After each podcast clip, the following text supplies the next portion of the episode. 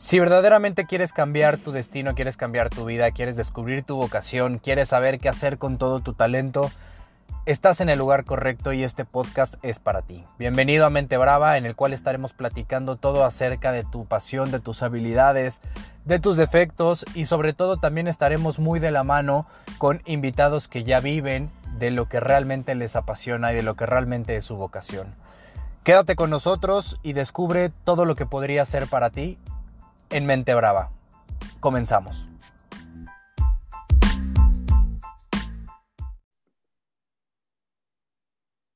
Bueno, pues bienvenidos a todos una vez más a un episodio de Mente Brava y en esta ocasión tengo a un amigo que conozco ya desde hace mucho tiempo, eh, un amigo que es, es, francés. ¿Eres francés o eres canadiense? Ahorita nos vas a decir.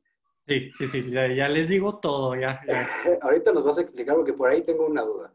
Este, trabajamos juntos, ¿no? Eh, incluso me, en algún momento me tocó este, reclutar mucha gente para ti. Creo que por ahí hicimos un muy buen equipo de trabajo, muy, muy feliz con tu trabajo. Eh, y ahorita te estás dedicando a, a otra cosa completamente distinta a la, hotel, a la, hotelería. Pues en esta ocasión tenemos a Tomás Cordonier. Este, Tomás, ¿cómo estás? Bien. Ya lo dijiste bien, eh, sí, primera sí. vez que digas bien mi apellido, entonces me da gusto, Chava. No, pues bien feliz de estar con, eh, con ustedes eh, pues, eh, esta noche. La, la verdad, bien, bien, sí fue un camino largo, ya, híjole, ¿cuánto tiempo ya nos conocimos? hace ocho años, algo así, ¿no?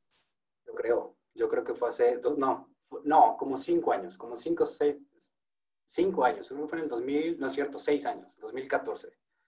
Sí, porque llegué a, llegué a Hotel City Express un poquito antes que tú, pero sí te tocó, te tocó todo mi desmadre que pues estaba rehaciendo de, pues, toda mi, todo mi equipo, entonces pues a, ahí la llevamos, eh, pues eh, sí fue, fue, no fue fácil porque pues híjole, llegando a, a México hace un poquito más de, de ocho años, eh, pues no hablando una palabra de español, entrevista en inglés, llegó pero a la... nada, ¿verdad? ¿No, ¿No hablabas nada de español o sí hablabas algo?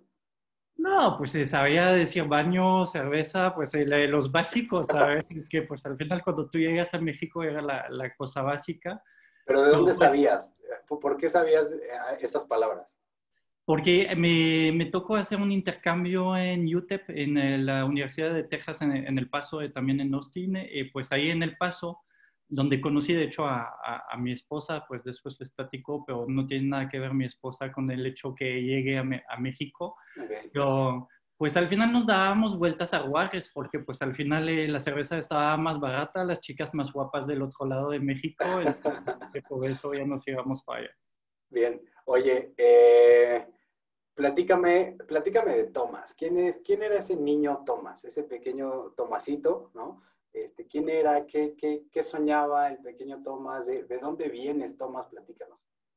Pues eh, tuve mucha suerte, es que tuve mi papá que, trabaja, que trabajaba, porque ya está jubilado, en la industria de, de, todas las minas, acero, en una compañía que se, se llamaba Río Tinto Balcán, entonces se daba la vuelta en el mundo. Eh, pues al final, eh, y a mí me tocó esta época donde pues mi, mi papá, eh, pues al final estaba trabajando en esta época en, en Canadá, entonces, eh, pues na nací en Canadá cuando, era pequeño. No tengo ningún recuerdo de Canadá porque pues al final eh, eh, ahí tuve mi infancia, eh, pues después en Francia, se regresaron luego, luego a, a, Francia, donde mi papá pues al final okay. tuvo como base a Francia, eh, pues se daba la, la, vuelta al mundo para atender eh, pues a los diferentes negocios de la, de la empresa crecí en una familia pues súper feliz, súper unida. Eh, somos eh, pues cuatro hermanos en total, entonces para Francia es algo muy que no es tan común, exactamente, no como en México, pues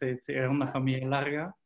Eh, pues ahí nos dábamos vueltas también, cambiamos de ciudad en, en ciudades.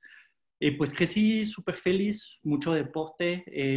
yo mi pasión en la, en la vida es el esquí en la nieve, porque pues cuando llegamos a, a Francia estuvimos un par de años eh, en Alsacia, pero después nos fuimos en los Alpes, en una ciudad que se llama Grenoble, que es súper padre, está rodeada de, montañas, y pues lo que hacías fines de semana o miércoles cuando no hay escuela, pues ir a pues, esquiar en la nieve, entonces eh, eso fue mi pasión, muchos amigos, Eh, después de eso, mi papá eh, lo mandan a, a, París. No me gustó para nada el ambiente de, de, gran ciudad.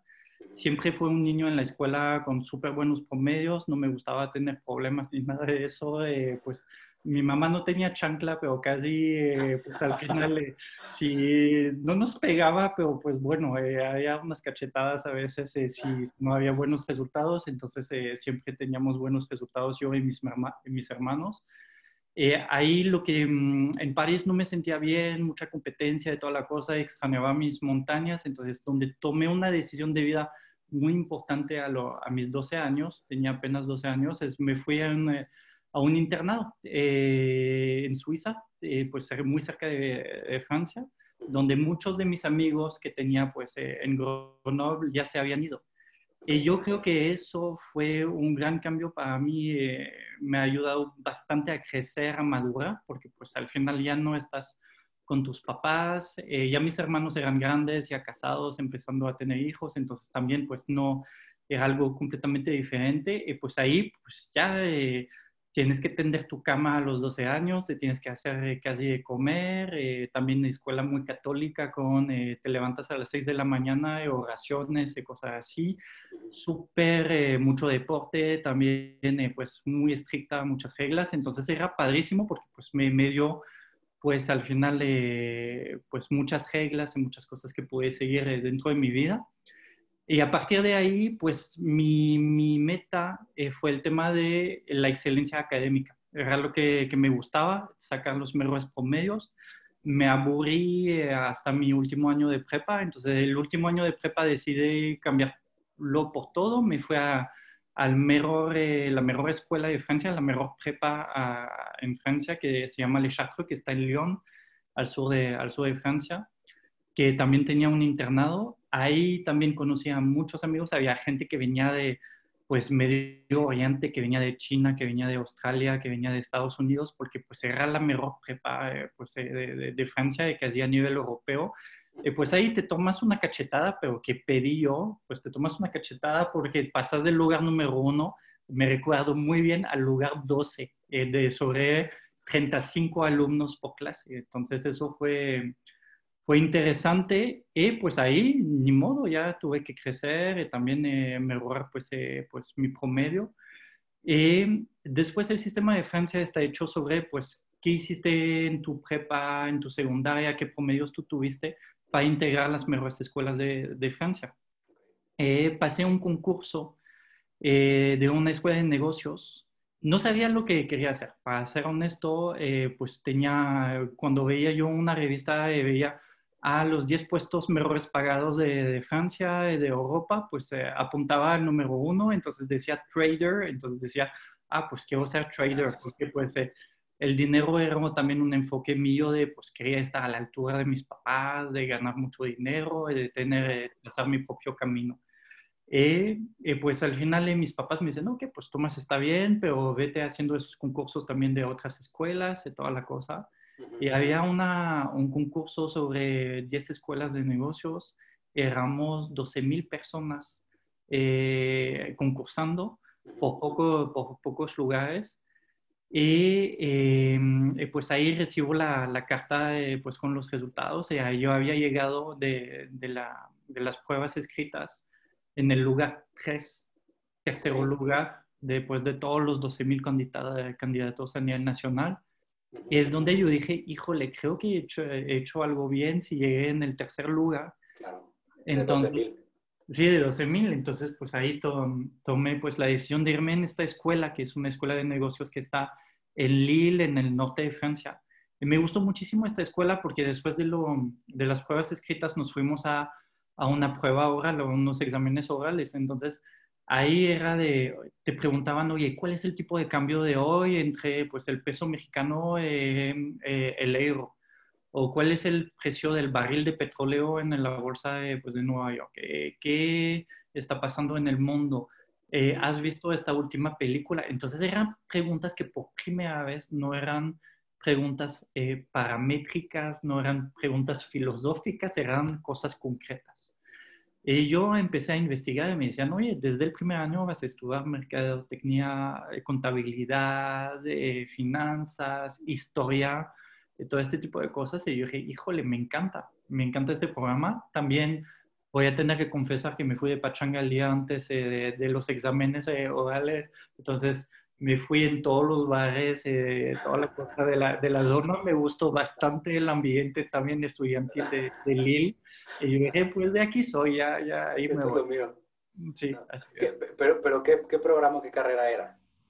Eh, ahí lo que te, te, proponen en esta escuela, en esos, en esos programas grande escuela, que son el mejor de lo mejor en Francia, es un programa de cinco años. Es decir, si tú fallas, fracasas en el año 4 o el año 3, ni sales con una licenciatura, es la maestría o nada. Entonces te, te vas con eso, es un programa muy completo de, de, cinco años. Eh, lo que me tuve que especializar después de tres años era en administración de, de empresas, que también suena algo pues muy, muy normal, pero después eh, me tuve, pude, eh, como estaba dentro de los mejores alumnos, me pude especializar con especializaciones adicionales y con intercambios. Entonces me pude graduar también con un bachelor de la Universidad de, eh, pues de UTEP, me pude también eh, con la Social University de Taiwán, con la Universidad de Nottingham. Entonces eran programas donde había bastante transferencia e intercambios con, eh, con otras escuelas. Qué importante es, es, para, es para ti o es para la gente o es para la educación en Francia el, estándar académico. ¿A qué me refiero? Eh, conoces las dos educaciones, la educación mexicana y la educación francesa, ¿no? Así es. Pero tú hablas mucho de ser un alumno destacado, de ser un alumno que siempre estás en los primeros puestos, de buscar siempre lo mejor, de ser el, más exitoso, ¿no? Y, lo lograste. Los, tus compañeros, amigos o alguien que no lo era, eh, define lo que, lo que llega a ser en un futuro? O sea, ¿te define quién, quién fuiste en la prepa y en la universidad a lo que ahora ya son tus amigos o lo que eres tú?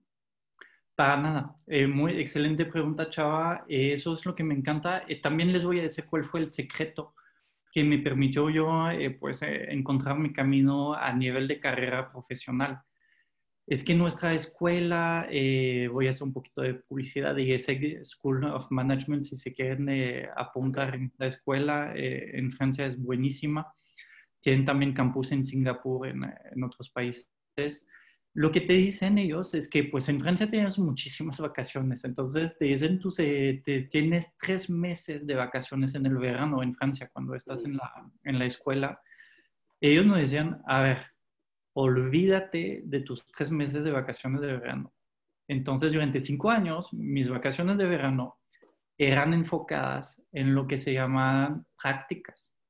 Pero también en Francia, más en este tipo de escuelas donde hay una élite académica o económica, eh, pues ellos te decían, a ver, tu práctica de primer año no te vas eh, en el banco con tu papá o con el amigo de tu papá, de toda la cosa. Eso, olvídatelo, te vas a ensuciar las manos. Exacto. Entonces, tu primer, el primer año, pues al final eh, tenía pues la, la ficha de, de, la práctica que me tenía que, que, encontrar, que buscar, que pues al final era pues una práctica obrera, entre comillas. Y pues había algo, me recuerdo muy bien, que te decía, ensuciarse la mano, eh, es decir, hacer un trabajo manual.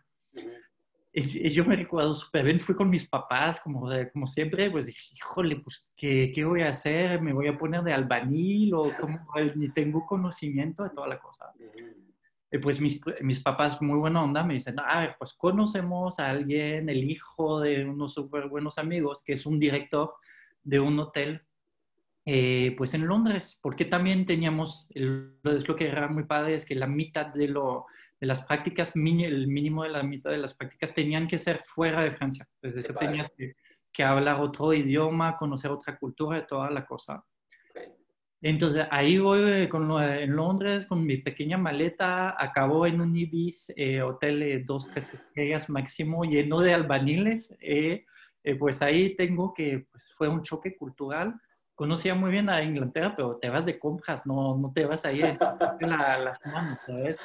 Entonces ahí tuve que estar limpiando baños, tuve que pues, eh, limpiar habitaciones, tuve que levantarme a las 5 de la mañana para poder tener un desayuno listo, completo a las 6 de la mañana que ofrecer eh, pues, a, los clientes, a la recepción, eh, limpiar también pues toda la cocina, que eso me recuerdo que fue una de mis pesadillas, tomé tres días completos para, para limpiarla, pero fue una lección de vida, fue una super lección de vida y fueron dos meses y después creo que hice una buena chamba porque me llaman y me dicen, ah, hay otro hotel de la cadena que se llama Sofitel, que es una cadena de cinco estrellas, que pues eh, se va de vacaciones el concierge pues necesitan un concierge. Entonces eh, ahí vas, Tomás.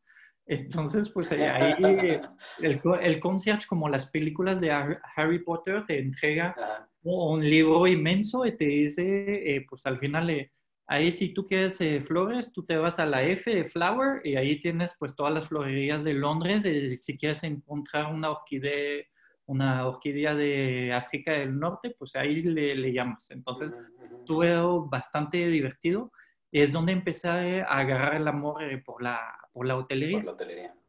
Y segundo año, pues práctica comercial, tercer año, práctica financiera, pues todo este tipo de eh, cosas. Entonces, Después de los cinco años, lo que pasa es que me di cuenta que llegué en el mercado laboral con un año y medio de prácticas profesionales. Ok, el año y medio en hotelería, 100%. No, no, no, porque justamente uno de los buenos consejeros de uno de los mentores que tuve, que fue justamente el, eh, hijo de los amigos de, mis padres, que era el gerente del hotel en, eh, en Londres, que ahora es director de todo un país de, de Accor Hoteles, porque él era muy joven. Él me dijo, Tomás, conozco bastante bien tu escuela, es una escuela de élite, toda la cosa.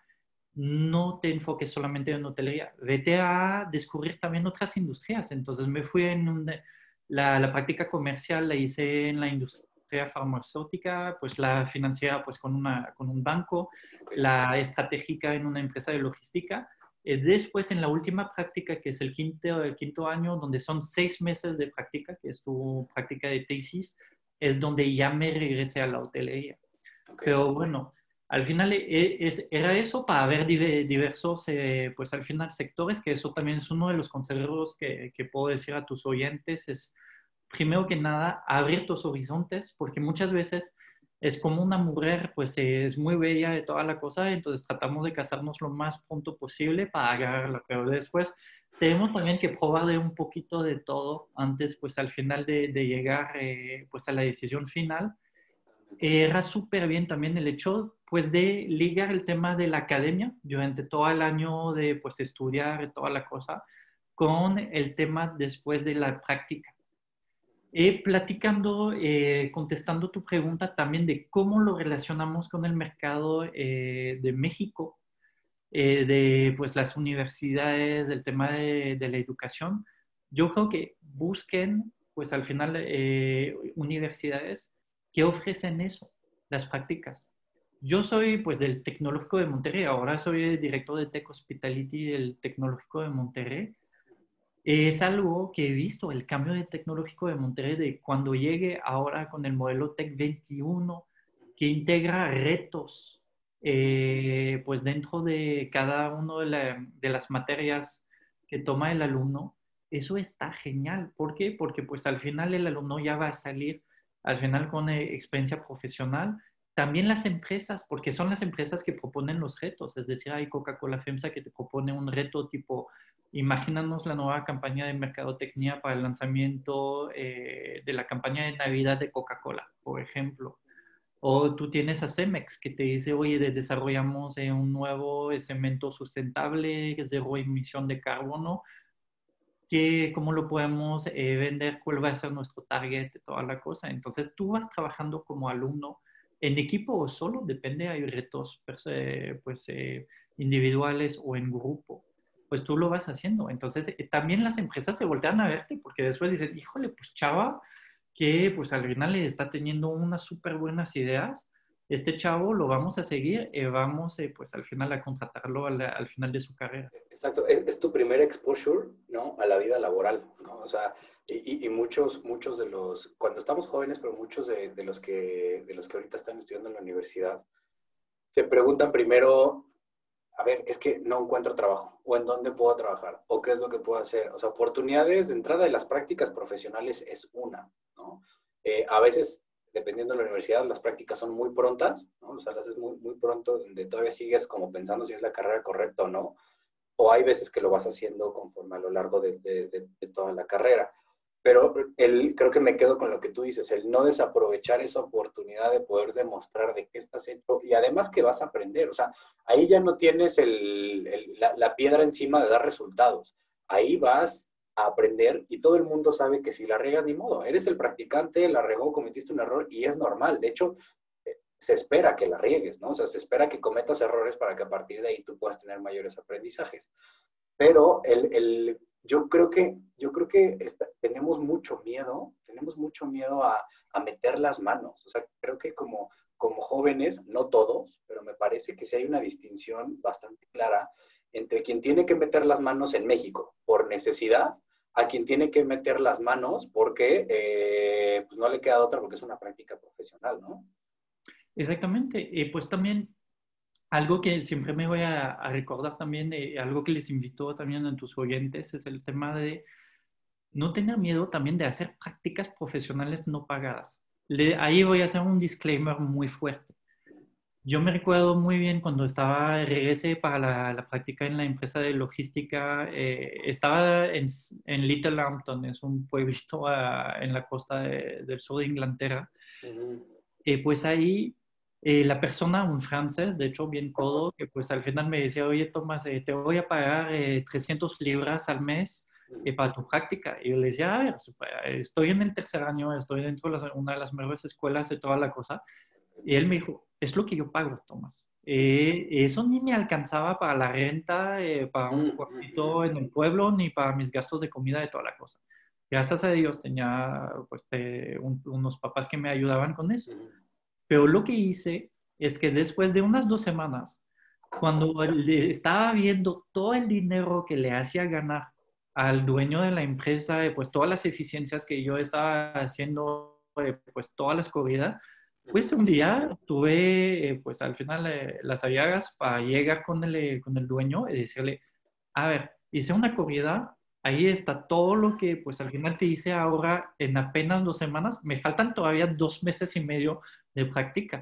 o me hacer, Sí, exactamente. O me subes el sueldo en base a mis resultados o me voy. Porque pues al final ahí yo veía que pues era más bien esclavagismo que otras cosas, de que al final se estaba aprovechando demasiado de mí. El mensaje que quiero decir es también, no tengan miedo de proponer al momento que si alguien les dice, oye, te, ofrece, te ofrezco una, una práctica profesional no pagada o lo que sea, que vayan negociando en la entrevista, decir, perfecto, ¿te parece que después de un mes reevaluemos mi impacto y en caso que te dé un retorno de inversión basados en esos, esos indicadores, ya hablemos de una remuneración, sí o no?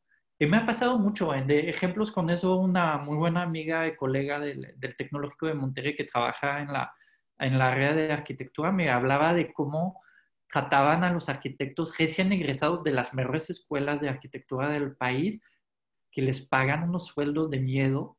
Y justamente es lo que hizo ella. Cuando llegó a su primer despacho, dijo, ok, aceptó tu sueldo del terror, pero después de tres meses, si te doy esos, esos resultados basados en esos indicadores, rehablemos de, eh, pues de remuneración y quiero llegar a este nivel de remuneración. ¿Estamos de acuerdo? y su, su líder ya le dio esa, esa remuneración después de los tres meses. Entonces, también eso es mi mensaje. No tengan miedo a las prácticas profesionales no pagadas, siempre y cuando pues ustedes también vayan negociando, porque tampoco se ve que se aprovechen demasiado de la, de la juventud. Exacto, sí, completamente de acuerdo. O sea, eh, mucho va por el sentido de hay que practicar para saber qué es lo que tienes que, que si te gusta o no te gusta, porque también va por ahí, ¿no? O sea, creo, creo, que es, va, va, mucho el sentido de a ver si me gusta, no me gusta, y esto incluso desde la preparatoria, ¿no? O sea, en la preparatoria yo cuando llegan conmigo a orientación vocacional les digo, a ver, ¿quieres estudiar medicina? Perfecto, ya hiciste un curso de paramédico, no, no lo he hecho. Es lo primero que tienes que hacer. El curso de paramédico, porque ahí te vas a topar con el estampado, con el golpeado, con el eh, apuñalado, vas a ver sangre, vas a recoger a la gente de camilla, te vas a meter a hospitales. te vas a dar cuenta si realmente vale la pena o no vale la pena, ¿no? Y si te gusta o no te gusta, o si tienes las agallas, como tú dices, o no las tienes. Y así me parece que con todas las carreras, antes de decidir carrera, creo que lo, primordial es, y, y diste un muy buen consejo, ¿no? Uno, practicarlo, pero dos, si se puede con amigos de tus papás, increíbles, ¿no? O tíos, primos o vecinos. Pero si puede ser con alguien completamente diferente, donde no tengas ese, eh, eh, eh, donde a lo mejor muchos están favorecidos porque, ah, bueno, es el amigo de mi papá, entonces me va a echar la mano, ¿no? O sea, este, no, no pasa absolutamente nada si, si, si, no voy o si hago algo mal, ¿no? O si, no, al contrario, verlo como una responsabilidad para que sea lo más real posible. Ya cuando estamos en la universidad, pues bueno, en la universidad es ahí sí meter las manos, porque tienes que meter las manos, porque se supone que ya es lo que te gusta y a lo que te quieres vivir, y de lo que quieres vivir, ¿no? Eh, claro, pero perdón que te interrumpo, ahí es también el tema de las universidades. Eh, veo, por ejemplo, otra vez voy a hacer la publicidad del modelo TEC 21, pero ahí en el tecnológico de Monterrey es lo que nos dimos cuenta, es que también platicaste un tema muy, muy importante. Si tu papá es ingeniero industrial y dice, tú, mijito, mijita, vas a ser ingeniero industrial, no, no es así. Es decir, nos dimos cuenta que pasaba mucho eso en el tecnológico de Monterrey. Entonces dijimos, ok, está bien, te quieres ser ingeniero industrial. A partir del tercer año ya vas a empezar a especializarte, pero los dos primeros años va a ser de tronco común. Y a partir del segundo año tú vas a decir, híjole, quiero un poquito más, eh, pues al final de ingeniero industrial, entonces tú vas subiendo tu, tu, nivel de, pues al final de materias que tienen que ver con el tema de ingeniero industrial, pero no significa que no vas a hablar, eh, no vas a estudiar mercadotecnia, que no vas a estudiar eh, finanzas.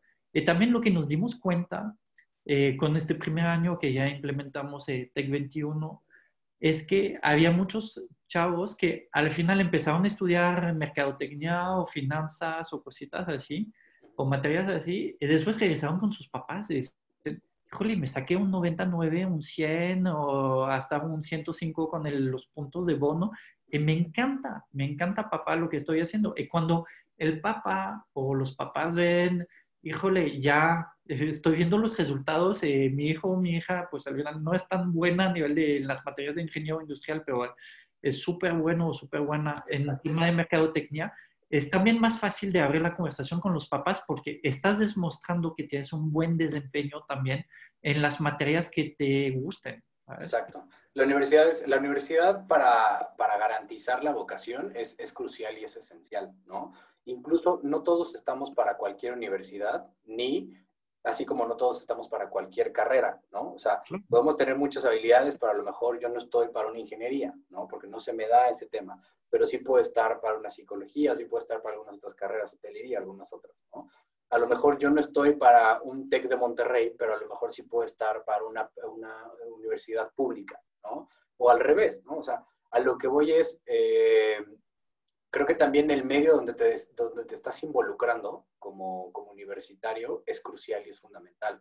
La gente que, que, que, es muy similar a ti, la gente que tiene incluso la misma visión que tú, la gente que tiene la misma forma de pensamiento, eso te ayuda a que tú estés feliz en tu carrera, estés feliz en tu universidad e incluso estés haciendo mucha labor social. Las universidades, las universidades se preocupan mucho por el tema social, social, empresarial, ¿no? o sea, de emprendimiento, cualquier otro ecosistema. Entonces, aprovechar la universidad como un medio, literal es un transporte que te va a llevar a tu siguiente parada, donde ahí sí vas a tomar otro transporte que ya es mucho más grande, que se llama la vida real, pero tú ya vienes preparado y además tú ya vienes con muchos fundamentos.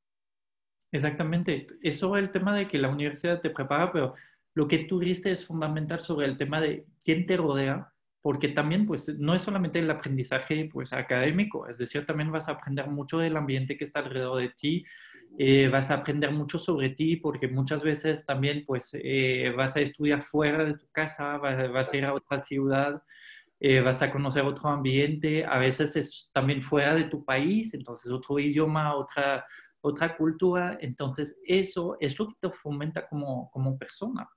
Y también pues te tienes que preguntar, ¿me gusta? ¿No me gusta?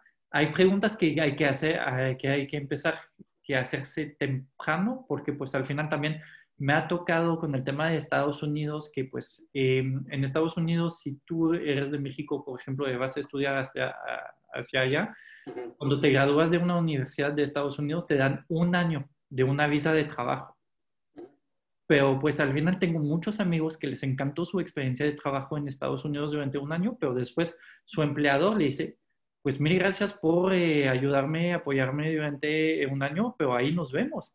Eh, se regresan súper tristes, eh, pues al final a, a México y pues la primera cosa que tratan es pues regresarse a Estados Unidos de cualquier modo. Entonces también es decirse desde, desde pues temprano, oye, ¿qué son las cosas que tengo que hacer? ¿Cómo tengo que, cómo me puedo establecer? Tengo que buscar un empleador también que me va a dar la oportunidad de una green card. En el caso de Estados Unidos, lo puede aplicar para Francia, puede aplicar para China, para cualquier tipo de países al final del día. Exacto. El, el, el intercambio ¿no? Es, es, fundamental además expande tus horizontes, que es lo que decías. ¿no? O sea, el, abrir y conocer otras culturas, estar en otra ciudad, tender tu cama solo, este, vivir, eh, ver por ti por completo, ¿no? Trabajar, moverte solo, ¿no? E incluso hacer nuevos amigos, o sea, creo que todo eso te ayuda mucho y te prepara mucho para el futuro, porque además eh, se nota mucho una persona que expandió sus horizontes o que salió de esa zona de confort para, eh, para entrar en algo completamente eh, difícil, diferente, quitarse el miedo y se nota mucho en las empresas, a eso me refiero, ¿no? Ya cuando ves a alguien que que, tuvo estas experiencias, por lo regular es gente que, que, tiene mucha facilidad de conectar con la gente en las empresas y además dar buenos resultados por lo regular porque tienes que ver, o sea, el, el sentido de responsabilidad es distinto, a eso me refiero. Creo que te ayuda, te, ayuda mucho más y además conoces, pues bueno, eh, este, otra cultura, ¿no? Claro, creo que la palabra es adaptarse al cambio. Eso lo, lo hemos visto más en esta época de COVID, de, de pandemia, pues al final una persona que conoce otras culturas, que se tuvo que pues, adaptar a un nuevo países, nuevos modales, en una empresa va a replicar el mismo esquema y también en frente de pues, situaciones adversas como las que estamos enfrentando en este, en este momento, que se tiene que reinventar, pues es algo que es bien, bien importante. Entonces es algo que, que pues eh, la adaptación al cambio es algo que es bien, eh, pues a mí que veo que pues es clave. Es algo, yo dentro de un currículum, por ejemplo, si veo una, una, experiencia, pues al final internacional es algo que siempre es bueno. Eh, es algo que, que hemos visto. Eh, una cosa también que pues no hemos tocado, Chava, ahí en esta, en esta entrevista es que estamos hablando mucho de prácticas laborales, pero no estamos hablando mucho de emprendimiento, porque yo creo que la, las prácticas laborales también te están diciendo, oye, pues me gusta tener a alguien arriba de mí o quiero ser mi propio jefe. También eso, eh, pues al final es algo que, eh, pues es clave. Eso es algo que, para ser honesto, no conocía para nada el hecho de ser mi propio jefe porque eh, lo veía de mi papá. Mi papá siempre fue un, un, empleado toda mi vida. Yo, pues al final me seguía siempre con, con eso. Pero cuando toqué, pues cuando me invitaron al proyecto del Tecnológico de Monterrey, pues ahí descubrí un mundo de emprendimiento. Pues el Tecnológico de Monterrey está en el top 5 a nivel mundial, le gana a Princeton y toda la cosa a nivel mundial. Sobre el tema de emprendimiento es impresionante. De hecho, los chavos salen más emprendedores, hay, hay más gente que eh, sale con un emprendimiento que con un trabajo eh, pues en el Tecnológico de Monterrey, porque es hablar del poder eh, pues de la, de la universidad es impresionante. Pero ahí es también justamente esos famosos retos que tienen los alumnos de prácticas eh, dentro de las diferentes materias que tienen en Tecnológico de Monterrey, también el tema es para ver si están listos para ser su propio jefe, pero de las prácticas se van a llevar las habilidades. Es decir, si tú tuviste una práctica donde tuviste que ver contabilidad de toda la cosa, pues no te gustó la persona que te tocó de, de líder de, de, la práctica, no pasa nada. Al final del día te quedaste con el conocimiento eh, de la contabilidad y que tú lo vas a poder aplicar a, a, pues, al emprendimiento. Eh, lo que me dio mucha risa es que yo con esta pandemia pues empecé varios emprendimientos porque dije, híjole, pues a ver si no me van a despedir del tecnológico. Eh, entonces, eh, pues empecé varios emprendimientos. ¿Qué estás haciendo? Ahí me puse con un tema de productos químicos. Okay. Eh, empecé con el típico, ¿sabes? De vender gel antibacterial a mayoreo y toda la cosa, porque tenía una, algunas conexiones por ahí. Eh, después vimos todo el tema de sanitización. Estamos haciendo también certificaciones con el tema del, eh, del COVID de, para tanto universidades, hoteles, pues esas diferentes cosas. después puse un, un sitio web de diseño de interiores de arquitectura que se llama tuarqui.mx, donde pues al final eh, las personas que quieren rehacer más con esta pandemia pues sus interiores tengan acceso a pues arquitectos de muy alto nivel premiados o, arquitectos eh, pues al final eh, sin tanto renombre, pero que pueden rehacer pues los interiores de las diferentes personas. O sea, tú, tú, yo si quiero remodelar mi casa, por ejemplo, me meto a tuarqui.mx, ¿no? y ahí tengo alguien que me hace un, un, anteproyecto, por así decirlo, ¿no? el proyecto de cómo queda mi casa y ya me contacto con, un, con ese arquitecto que me están recomendando. Más o menos, primero te dice tu mood, es decir, eh, pues al final si, si te, cuál tipo de diseño te gusta, porque pues cada, cada uno pues al final tiene su Urbano, propio... campirano. Exactamente. Después tienes, eh, mandas una, una foto eh, pues al final de tu, de tu espacio, te lo modelizamos en 3D y ahí te hace, tienes tres sesiones, hasta tres sesiones con el arquitecto para hacer cualquier cambio hasta que quede al 100% eh, a tu gusto. Y después, después el arquitecto te manda pues al final todos los elementos que tienes que comprar, eh, las especificaciones de toda la cosa. Entonces, es lo que tenemos actualmente. Bien, bien. Gracias al Tecnológico Monterrey también descubriste mucho el, el, emprendimiento, ¿no? Eso, eso es, es, donde al final veía que no era, siempre yo tuve miedo al tema de yo del conflicto de interés o el tema de me van a regañar porque pues estoy haciendo algo fuera, van a pensar que no tengo mi enfoque 100% en el tecnológico de Monterrey, pero pues al final, cuando llegué al tecnológico de Monterrey me di cuenta que varios eran eh, pues miembros de consejos de administración, tenían sus propios emprendimientos. Ellos, ellos me lo decían, me decían, oye Tomás, tengo mi constructora, eh, úsame. Eh, por favor, invítame al concurso. Y yo de, a ver, a ver, ya tú eres empleado del eh, eh, me dicen, no, no, Tomás, no hay ningún problema, todo es al final transparencia. Es como un miembro del gobierno que pues al final te dice, tengo todos esos intereses, es por transparencia y al momento que pues se hacen licitaciones o cosas así, pues se, se abren los conflictos de intereses o todo este tipo de cosas. ¿Esta cultura se vive también en Francia? ¿E-, ¿Esta, esta cultura así de tenerle miedo a lo que van a decir si, si hago otras cosas o, es mucho más flexible? Es, es, mucho más flexible y más creo que yo lo veo con mis amigos, es decir, la generación de mis papás era pues eh, misma empresa toda tu vida como, como empleado. Y yo a partir de mi generación eh, empecé a ver muchos emprendimientos, muchos emprendimientos y tengo, de hecho, pues dentro, cuento dentro de mis amigos franceses que fueron eh, graduados, eh, eh, pues conmigo, pues hay unos que ya son multimillonarios. Hay, pues, hay, hay, uno que pues hizo Back Market, que pues al final es el reacondicionamiento de iPhones, de todo este tipo de cosas, de aparatos. Y pues su empresa vale 2 mil millones de euros en este, en este momento. Entonces, hay, hay otro que desarrolló eh, temas de agricultura eh, dentro de contenedores, entonces tú los puedes meter en azoteas, en tu jardín, todo este tipo de cosas, te garantiza un rendimiento, un retorno de, de inversión. Entonces, eran cosas que no hablabas, eh, no escuchabas de eso, pues en la, en la época de nuestros papás.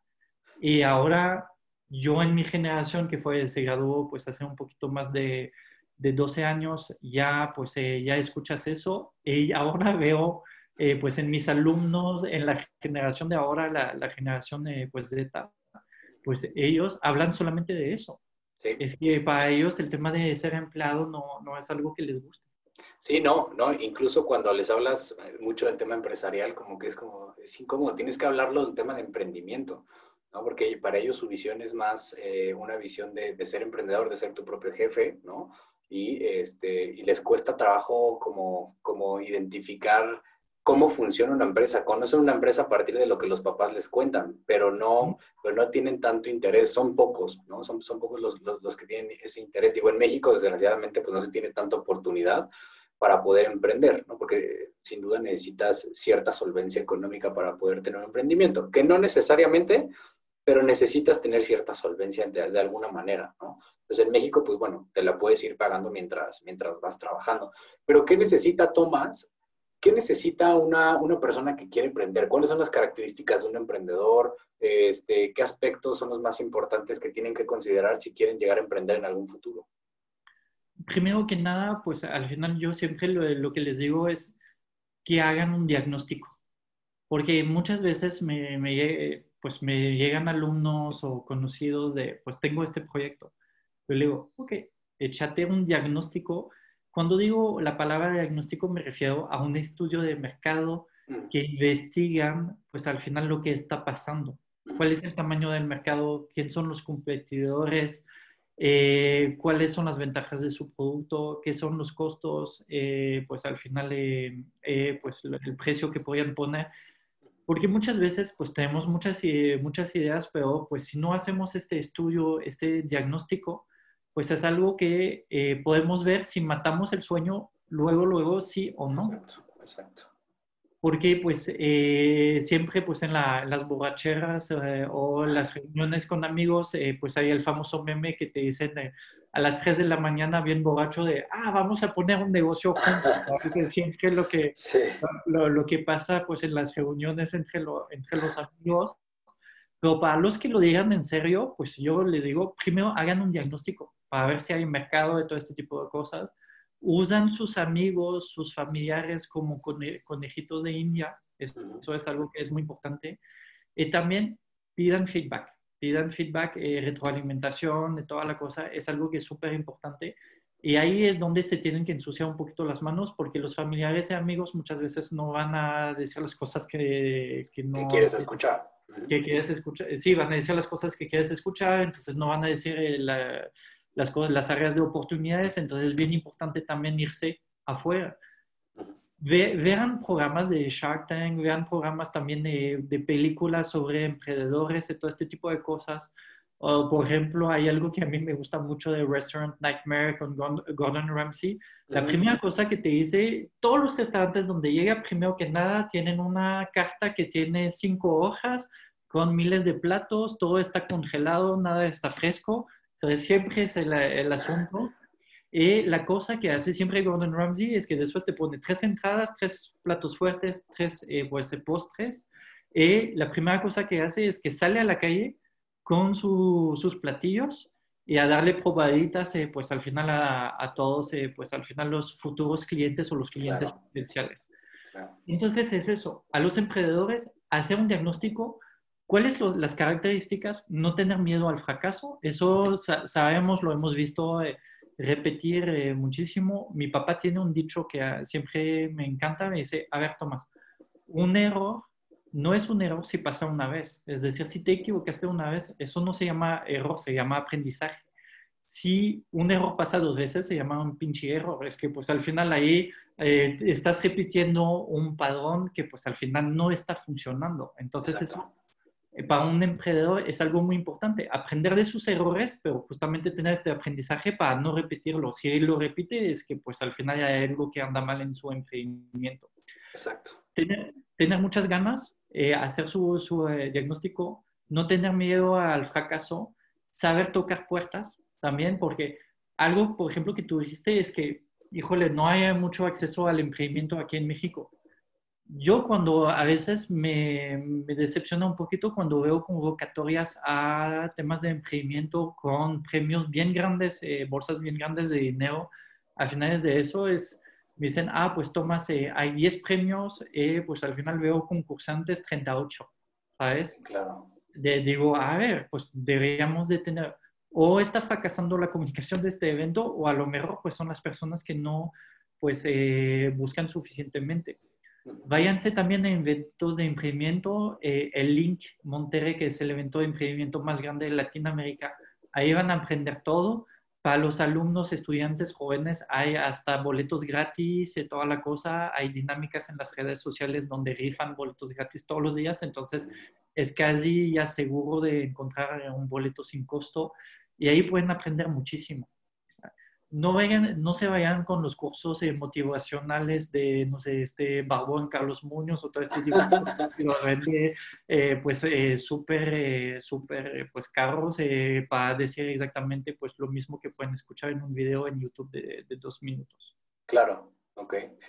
Justo, justo tocas, tocas un tema importante. Oye, Tomás, eh, la cultura francesa y la cultura mexicana son culturas que históricamente son muy cercanas, ¿no? Son culturas que, que, han estado en el amor y el odio, pero sobre todo últimamente mucho más en el amor, ¿no? O sea, eh, eh, son, muy, son, son parecidas en algunos aspectos, se quieren mucho estas dos culturas y mucha de la, muchas personas cuando, cuando te quieres ir a vivir a otro país o quieres estudiar algo en algún otro país, Evidentemente lo primero que piensas es Estados Unidos, después te vas a Canadá por cercanía, pero siempre está en el top 5, ¿no? En, el top 5 siempre está Francia, para el mexicano siempre está Francia, aunque no sea la misma lengua.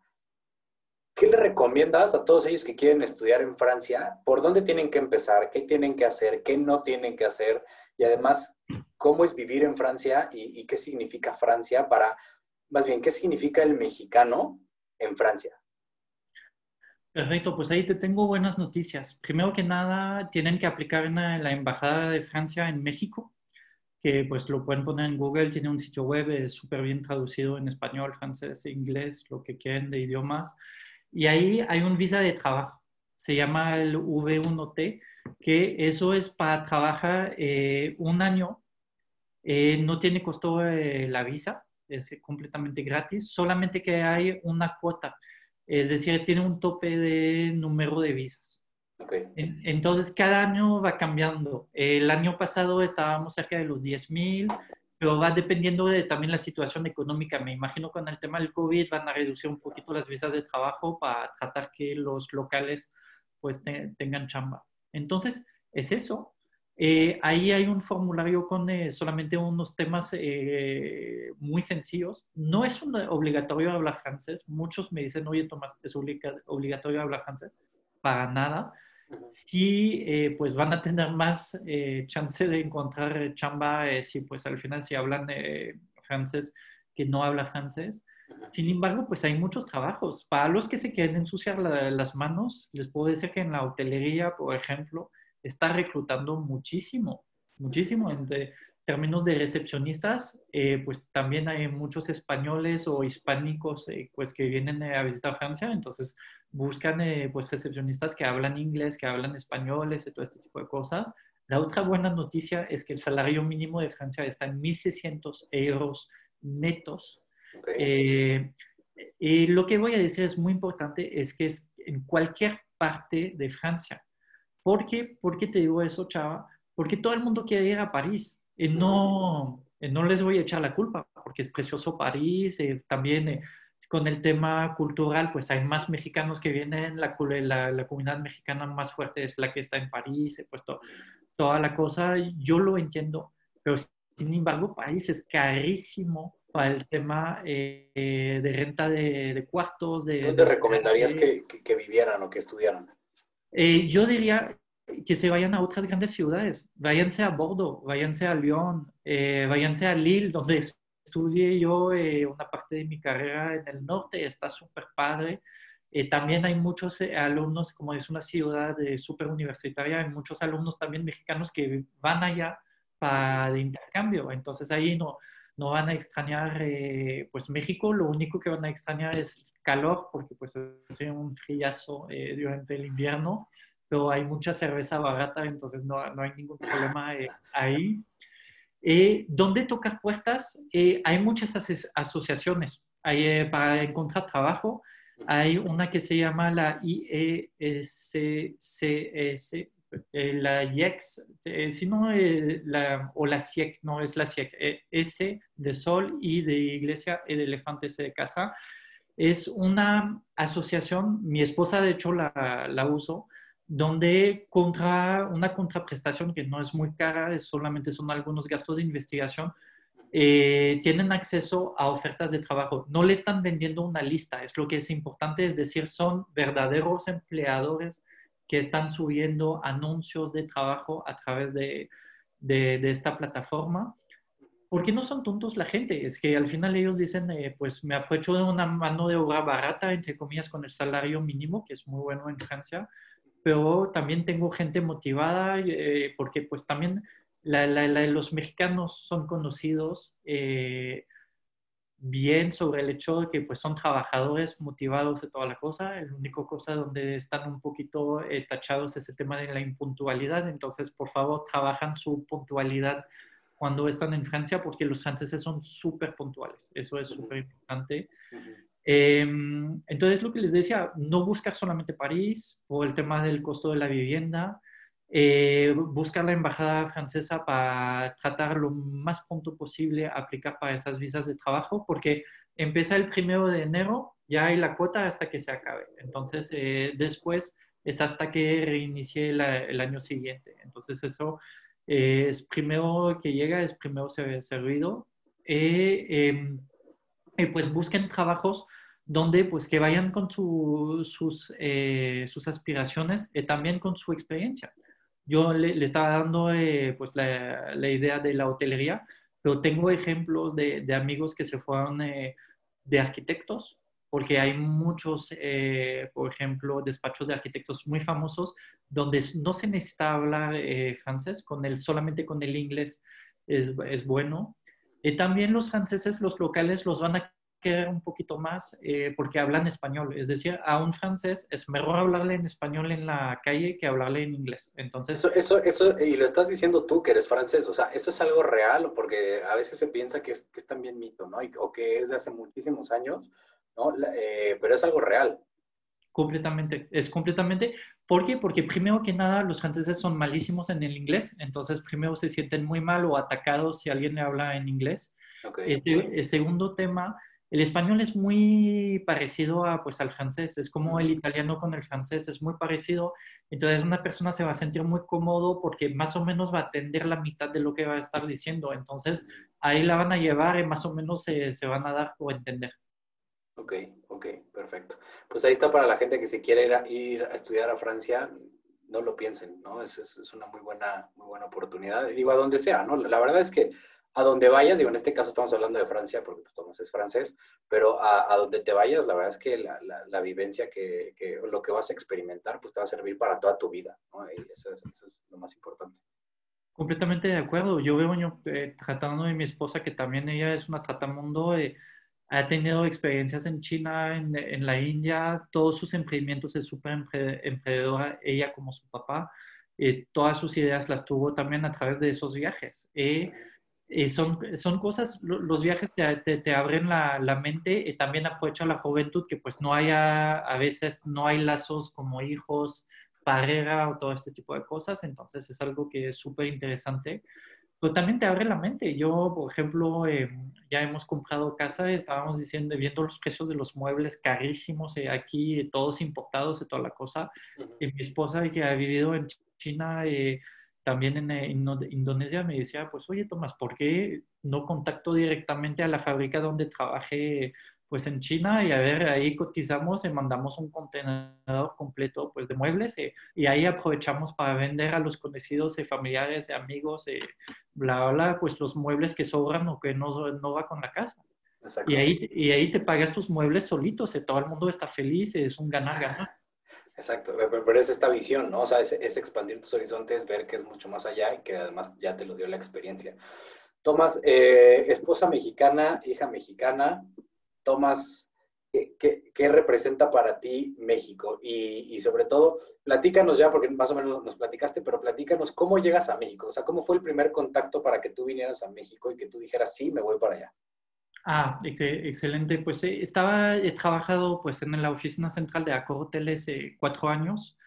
Entonces viajaba por el mundo, eh, literal me pasaba mi vida en un avión entre varios países. Y em, el compromiso siempre con el director general de, de Accor, con quien tenía suerte de tener el acceso directo, me había dicho, oye Tomás, por favor, cúmpleme con, eh, con, esos objetivos, me cumples esos objetivos y yo te regreso a París en la división de estrategia eh, pues internacional, que era la división que me, que yo amaba, porque el mentor, el director de estrategia era pues mi mentor, el que me abrió las puertas de la oficina central de, París, con quien trabajé justamente seis meses de, práctica con él. Eh, entonces, eh, todo iba bien, viento en popa, cumpliendo los indicadores. Me faltaba solamente un último indicador que era abrir eh, como 30 hoteles en Brasil. Entonces, yo pues estaba cumpliendo este último indicador de, de firmar. De hecho, habíamos superado la meta y vamos a, pues firmamos 50 hoteles de franquicia en Brasil de un jalón. Y justamente... ¿Eran puros o...? No, era una nueva marca que se llama Adagio y Adagio Access, que son apart hoteles, que son eh, hoteles de larga estancia, y que ya de hecho, pues ya hay más de 80 en este momento en Brasil. Funciona súper bien este concepto en Brasil con el tema de viajes de negocios y relocation. Y estaba justamente pues tomando el avión y regresando de Brasil y me, me habla el director general de, de Accor Hoteles de, de esta época eh, me dice, oye Tomás, eh, pues te quería hablar, eh, todo va a estar bien, pero pues va a haber algunos cambios en, lo, en los próximos días. Y yo dije, pues, ¿qué está pasando? Entonces tomé mi avión, llego a París y ahí veo en, la, en el teléfono, en las noticias, que fue despedido por el, por el Consejo de, de Hoteles entonces, pues, pues mi, mi, mundo se vino por abajo porque pues tenía todas esas promesas de regresarme a París, de no pasar tanto tiempo en un avión, de, pues yo en mi mente era hacer mi, mi vida, mi vida en París y toda la cosa. Y, pues me, me, convoca el nuevo director de, general de Accor Hoteles unas semanas después, pues me dice, oye Tomás, pues te tengo una propuesta eh, quiero que te vayas a Brasil y que te tomes el puesto de director de operaciones de las marcas locos de middle scale de, de Hoteles, que pues, será súper interesante en número de hoteles, solamente que a mí a nivel profesional no, no me gusta tanto Brasil, no me gusta tanto eh, pues al final de este asunto. Entonces, eh, ahí, chava, lo que, lo que pasó es que yo le dije, no, no me interesa, no, no es mi plan de vida. Y él me dijo, ah, pues ok, Tomás, ¿es eso es tu renuncia? Entonces le dije, perfecto, te, doy mi renuncia en este momento. Me dijo, no, tómate el día, y ya mañana me dices. Y el siguiente día le entregué la renuncia. La renuncia. Me dijo, pues no pensaba que ibas a tener los eh, huevos para, pues, para, hacerlo. Porque sí se necesitan. Sí, sí, sí, más teniendo pues al final 23 años. Es, es, más bien, es más bien eso. Y la, la, cosa es que pues tenía tantas vacaciones que no me había tomado por estar viajando todo el tiempo que pues me tuve que tomar a fuerza un mes de vacaciones eh, porque la entrega del puesto eran cuatro meses, entonces un mes de vacaciones más tres meses eh, de transición.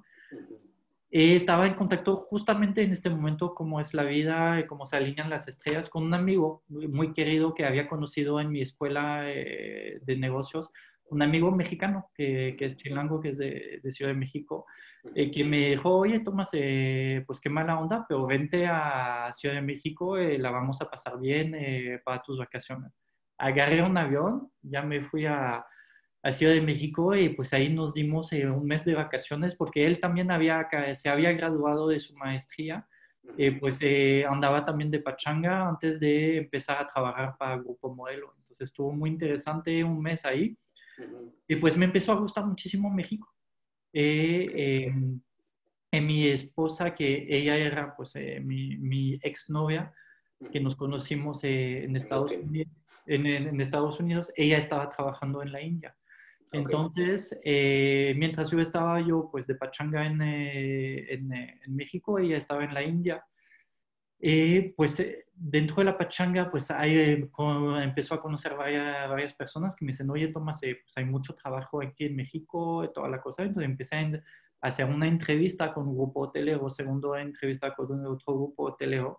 Y al final, en un mes, acabé haciendo 12 entrevistas con 12 grupos hoteleros diferentes. Okay.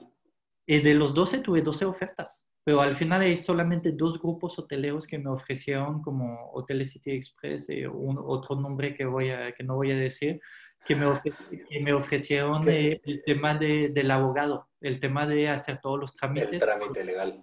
Eh, que era pues una, una la nota porque era un proceso nuevo que la gente no conocía muy bien y toda la cosa.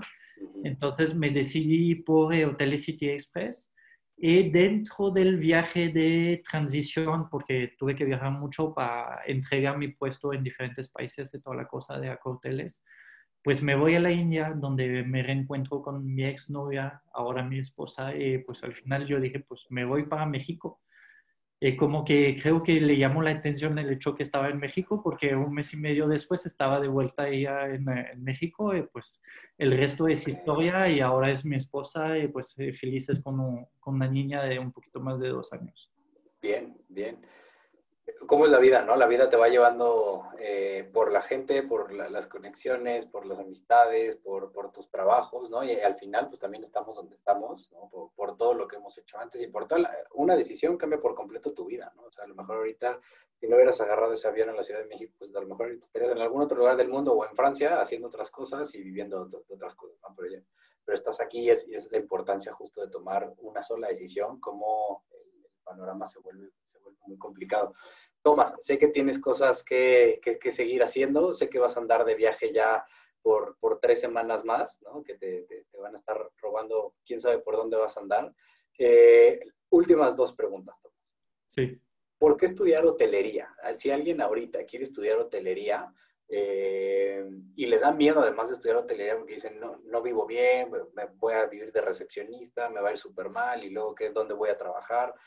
¿Por qué estudiar hotelería y eh, además de trabajar en hoteles, o sea, de estudiar hotelería y turismo, además de trabajar en hoteles, ¿en dónde puede estudiar alguien que estudia hotelería y turismo?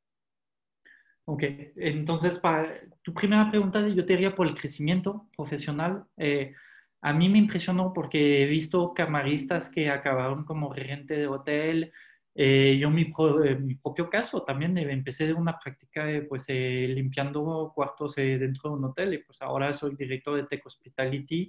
Yo era subdirector de operaciones de Hoteles City Express, es decir, pues al final había, hay bastante crecimiento, desarrollo. eso es el primer punto, que creo que es lo más atractivo. Segundo, segundo punto, yo diría por la gente eh, porque a mí me ha tocado personas como tú y otras personas de conocerlas, y que son gente que han tocado mi vida y que siguen pues tocando mi vida y que tengo muchísimo gusto de reencontrarme con, con ellos. Eh, de, pues yo cualquier ciudad donde voy o cualquier punto remoto del planeta, pues siempre tengo alguien con quien encontrarme, tomar un trago, entonces eso creo que también es una, es una gran ventaja. Eh, por, el, por, el, último, porque es una industria noble. Esta industria del, eh, del servicio yo creo que es algo que, que es increíble. Eh, ¿Por qué? Porque pues estamos al servicio de los demás y nunca va a ser una, una, industria que va a desaparecer. Eso yo creo que es muy importante porque estamos hablando de los robots, de la mecanización, de todo este tipo de cosas. El trato al humano, el servicio al humano, lo de la hotelería nunca va a desaparecer y este tema de la experiencia al revés va a crecer. En este momento estamos en una pandemia, pero yo, eh, por ejemplo, compré muchísimas acciones de aerolíneas y de, eh, de, cadenas hoteleras porque van a, van a repuntar, van a repuntar. Entonces, eh, es algo que pues al final es súper interesante sobre eso. lo que tú decías, si te entendí bien, no es una obligación estudiar eh, turismo eh, pues en la Anahuac, en la Ibero o en Vatel, eh, pues aquí en México. Siempre es mejor porque ellos tienen pues mejores conexiones y acceso directo a esas cadenas hoteleras, a esas prácticas. Pero yo he visto gente sin carrera o hasta gente sin prepa y toda la cosa, que pues al final después han, han desarrollado carreras impresionantes pero siempre fueron gente que después se capacitaron, que tomaron cursos, es decir, eh, este, yo me recuerdo muy bien esta camarista que no había acabado eh, ni la secundaria ni la prepa, que al final eh, le pagamos sus, sus, estudios. también te acuerdas del programa también de, de Hoteles y después con la gente sordo-muda, eh, oportunidades impresionantes por este tipo de comunidades eh, con discapacidad eh, que, no lo, que lo está devolviendo al 100%, al 2000% a la empresa. Entonces, es por este tipo de experiencias, es por este tipo también de capacitaciones.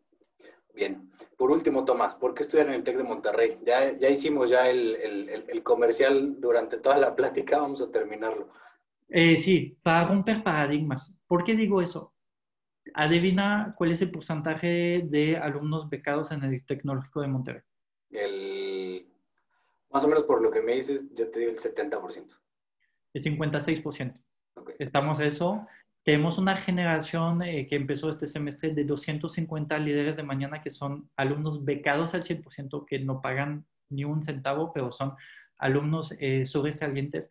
Yo quiero romper eh, pues el cliché que pues al final el TEC de Monterrey es solamente para los ricos. Sí es una universidad con una colegiatura alta, pero vale cada centavo. Y también siempre para los alumnos que tienen cualquier don. Es que también tú lo dijiste, alguien que pues al final si tiene un don artístico, que es súper bailarín, que canta bien, que es súper manual, que lo que sea, pues al final tiene su lugar en el tecnológico de Monterrey. Entonces es algo que a mí, a nosotros, pues nos interesa mucho atraer esto, este tipo de perfiles. Es un, ya por fin son carreras enfocadas en las prácticas, en la experiencia real con, la, con las empresas. Son carreras que se adaptan a cómo va evolucionando el alumno o la alumna. Es decir, llega, tiene una idea en su cabeza que todavía no está segura o seguro al 100%, no pasa nada con los años eh, dentro de la carrera, con los cuatro años que va a estar dentro del tecnológico, ya va a poder afinar y tomar más y más materias de lo que le gusta o le gusta. Perfectísimo. Ya para salir con, mucho más eh, detalle de, lo que es su carrera, ¿no? O sea, con, mucho más. Y además conocer de otras carreras, pero sobre todo el poder decir, lo, mi carrera a la que me voy a dedicar para toda la vida, se supondría, eh, la conocí durante los dos primeros años de lo que estudio o el primer año, ¿no? que, es el, que es el tronco común. Este, Creo que la mayoría de las universidades también están mucho enfocados en esta parte. Sin duda, el TEC de Monterrey es una de las universidades más importantes en México a nivel privado, pues evidentemente, y, y sobre todo a nivel eh, tanto de emprendimiento y sobre todo de conexión con, con, futuras, este, con futuras empresas. ¿no? También un tema de empleabilidad, eh, están bastante altos en, en, este sistema. ¿no? Digo, tú sabes que yo soy Anáhuac 100%, yo tengo tatuado la A en, mi corazón, ¿no? Pero eh, se sabe reconocer lo que hace tanto la Ibero, lo que hace tanto la Anáhuac, lo que hace TEC de Monterrey y muchas otras universidades, ¿no? Tomás, este, pues te agradezco muchísimo, te agradezco muchísimo de verdad todo este tiempo que nos tomamos. La verdad es que eh, yo creo que esto quedaría para otras dos, tres sesiones más porque faltó muchísimo de lo que podríamos hablar. Ya después tú y yo nos iremos, este, voy, a ver si, si, te invito otra vez por acá, pero seguramente ya nos iremos tú y yo a un, a un barecito a tomarnos un, este, unas cervecitas para platicar mucho más de nosotros. Pero te agradezco muchísimo, de verdad te agradezco muchísimo que te hayas dado el tiempo sabes el aprecio que te tengo durante este, muchos años. Este, tu boda, eh, esa es otra cosa, tu boda, eh, mi esposa y yo la recordamos como una de las mejores bodas en las que hemos estado por lo bien que nos la pasamos, ¿no? Estuvo increíble tu boda, el lugar era espectacular, ¿no? Entonces, ahora ya con, con una bebé, este, creciendo por todos lados, muchas, muchas gracias. Te agradezco muchísimo. A ti, mi chava, pues nos vemos en el principio de 2021 con el favor de Dios. Tengo mucho trabajo que hacer por ahí, por Querétaro, entonces no, nos tomaremos unas cheves que no son virtuales. Bien, sí, me parece perfecto. Tú me vas a escribir. Pues listo. Este, muchas gracias por, por habernos escuchado. Les mando un fuerte abrazo y nos vemos en el siguiente episodio. Chao.